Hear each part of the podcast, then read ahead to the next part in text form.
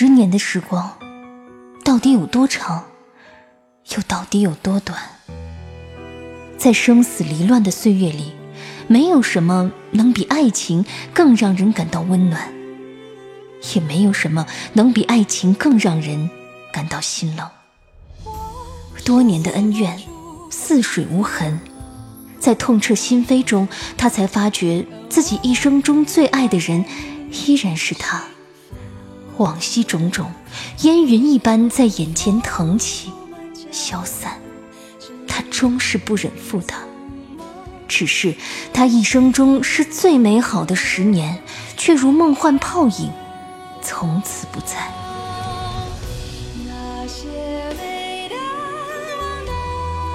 欢迎收听民国风言情小说《宁负流年不负君》，作者杨千子。演播：夏小雪，由喜马拉雅出品。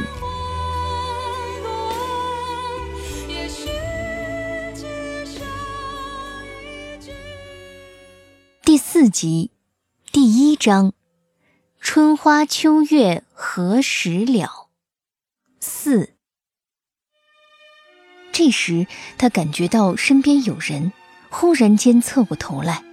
正对着他的一双幽深如潭的黑眸，叶飞青正倚着门框站着，已经远远看了他许久。此时对上他的眼睛，只觉这双瞳仁极美，四周仿佛镶嵌了一圈花纹，折射了满地星辰，明亮却不逼人。沈兰微微一怔，问道：“叶先生，你怎么在这儿？”叶飞青露出一个礼貌而温和的笑容，也不回答，只说：“你弹得很好，这曲子叫什么名字？”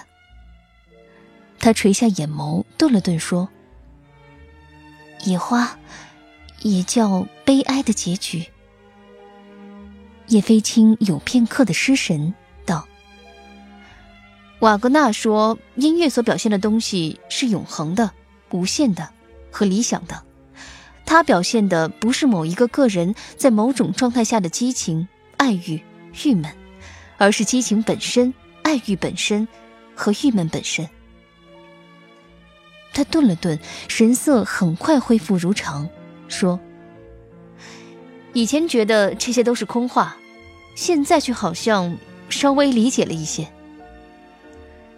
他听了这话也颇有感触，两人一时静默无言。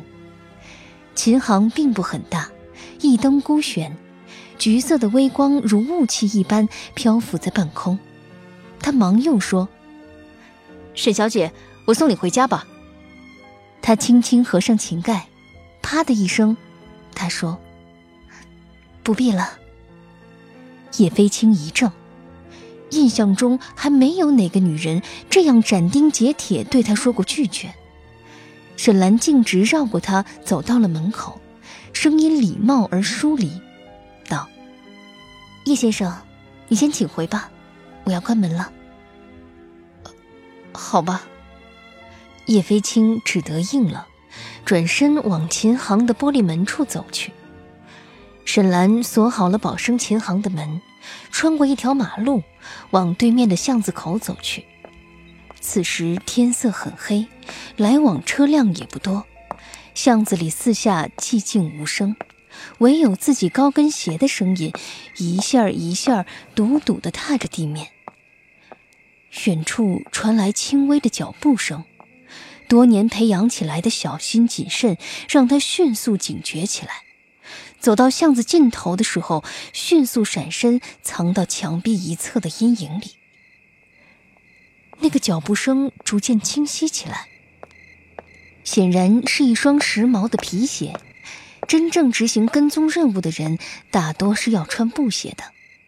沈兰微微松了口气。这时，一个修长身影走入他的视线，穿一件棕色呢子短大衣，一张俊脸在月光下轮廓分明。沈兰仍然不动声色地躲在阴影里。只见那男子眉目英挺，又不失清秀，颈上搭着一条白围巾，显得下颚的弧度柔和了些。如霜的光亮洒在他身上，照得他整个人愈加身长玉立。站在空场处左右看看，像是在找什么人，脸上逐渐流露出失望的神情。正是方才的叶飞青。叶先生，你跟着我干嘛？沈兰走出来，面无表情的问。他的表情微有些冷，有些拒人千里的意思。一双眼在月光下亮若寒星，淡淡的打量着他。哦，他叶飞青竟有一瞬间就像被抓了包的小偷，但是很快就镇定下来，说：“啊，很晚了，我只是想确定你安全到家。”我说过不必了。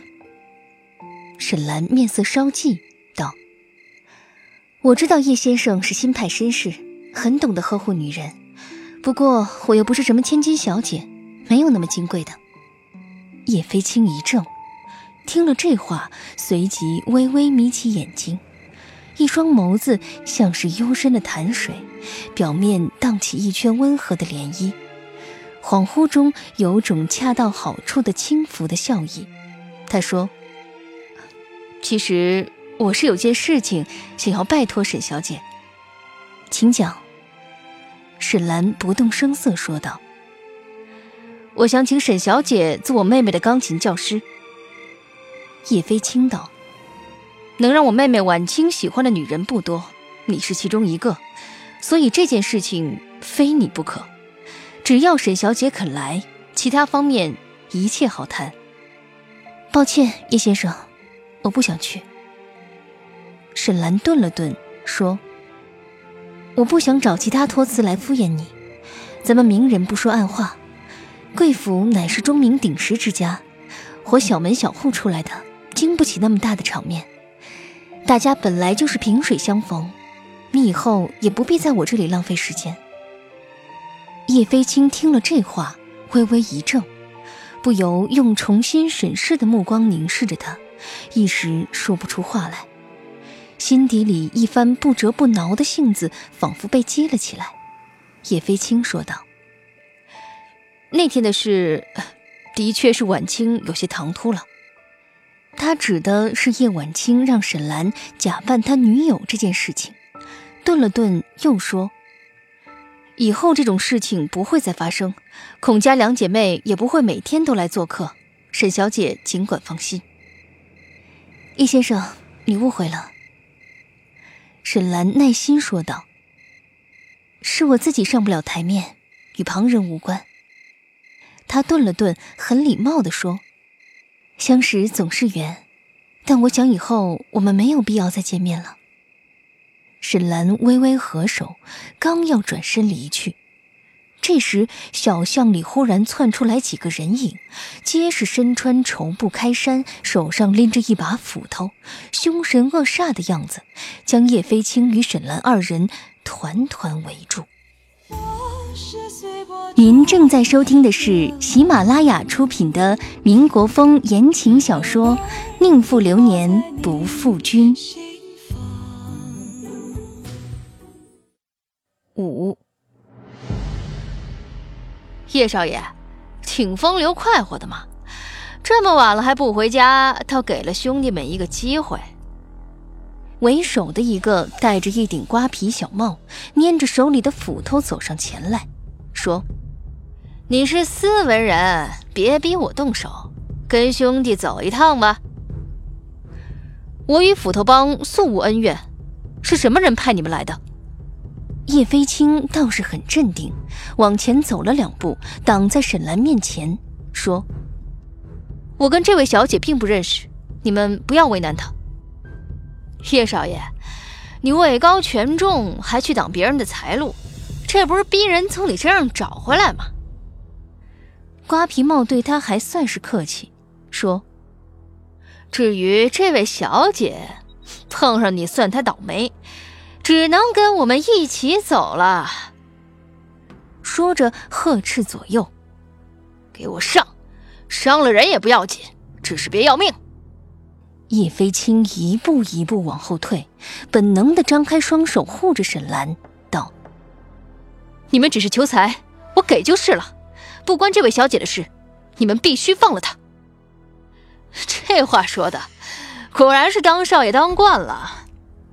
瓜皮帽领着手下步步逼近，歪着头舞弄着斧头，狠道：“落在我手里，可轮不到你说话了。”叶飞青也不再说什么，只是从大衣兜里掏出厚厚一叠钞票，迎风往他们头上扬去。一时间，夜幕之下，钞票满天飞。那群人中有短暂的骚乱。叶飞青趁机拉起沈兰，飞快地往小巷里跑去。黑暗中，他的手很软，也很凉。虽然穿着高跟鞋，可是跑得却很快。迅速倒退的风景中，叶飞青说：“不好意思，连累了你。”他是斯文人，从小到大很少这样没命的奔跑，喘了又喘，说：“放心，无论如何，我绝不让他们伤害你。”望着男子的瘦削的背影，沈兰没有说话，只是觉得他的手很大。拉得他很紧，微微渗出汗来，黏腻而温暖。这时，他忽然停下了脚步，拉着他往墙角处退去。原是斧头帮的人早有准备，在小巷的另一端也布了埋伏，此刻从两边包抄而来，他们被堵在中间，已经没有了退路。叶飞青忽然出手，上前扭住最近的一个斧头帮帮众，三下两下夺下他手中的斧头，横举着挡在身前，护着沈兰后退几步，仓皇中大声说道：“沈小姐，你快走！”说罢，举着斧子冲上前去。他虽然是斯文人，可是身手却很好，出手也够狠辣，刷刷劈伤了几个帮众。一时无人敢近他身，沈兰看他一眼，转身就跑。可是跑出几步，忽然听见他的一声呻吟，以及一簇血肉断裂的嗤嗤声。叶飞青到底是寡不敌众，被人砍倒在地，一条手臂鼓鼓的流血。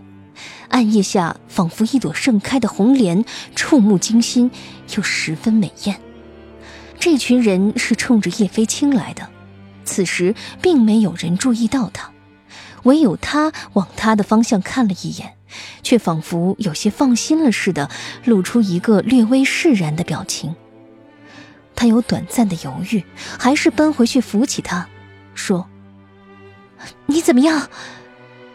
他眼中有一闪即逝的惊喜，随即是满满的焦虑和担心，皱起眉说：“本来都跑了，你折回来干嘛？”瓜皮帽嗤笑一声，说：“ 这两位还真是嗯，鸟蝶情深啊。”鸟蝶情深。一个戴眼镜的小手下跟着重复道，有些疑惑的样子。想了想，说：“堂主啊，虽然我也不认识那个字儿，但是我觉得肯定不是这么念的，看不出火候的玩意儿。”瓜皮小帽甩给那眼镜一个耳雷子，道：“他妈的，少废话！”戴眼镜的小喽啰急忙退到一旁，捂着耳朵嘟囔道：“您不是让我平时多教您识些字儿吗？怎么我教了您还打人呢？”此时，沈兰已经用扯下旗袍纽扣上的绢帕，替叶飞青将伤口粗粗包扎上了，缓缓站起身来，目光直视瓜皮帽。轻轻地说：“你是哪个堂口的？叶少爷有头有脸，你也敢动？上头不知道吧？”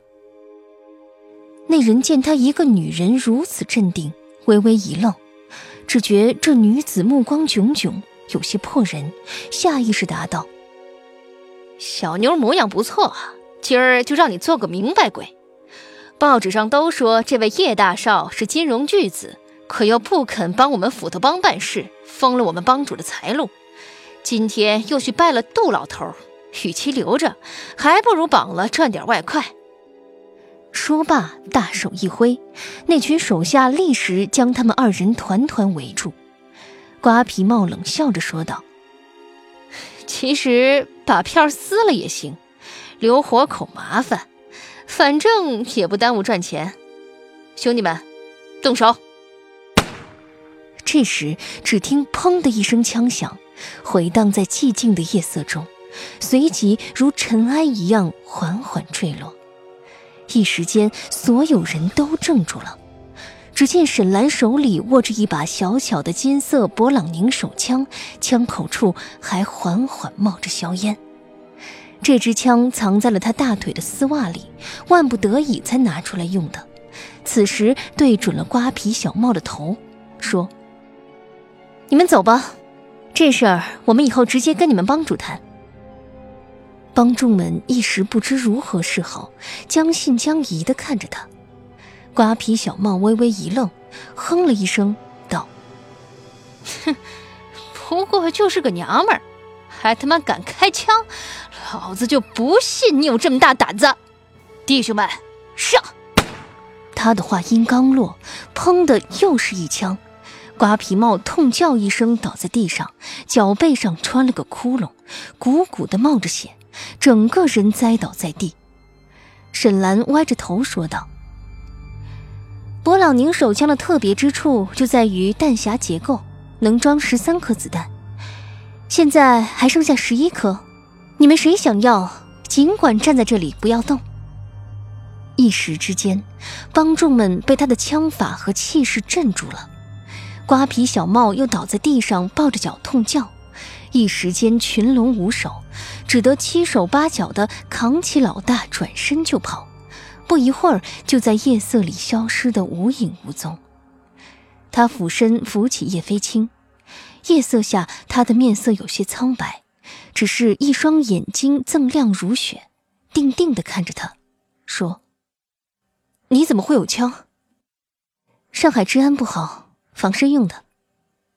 沈兰淡淡答道，扶起他说：“你的车停在哪儿？这件事儿要不要报巡捕房？”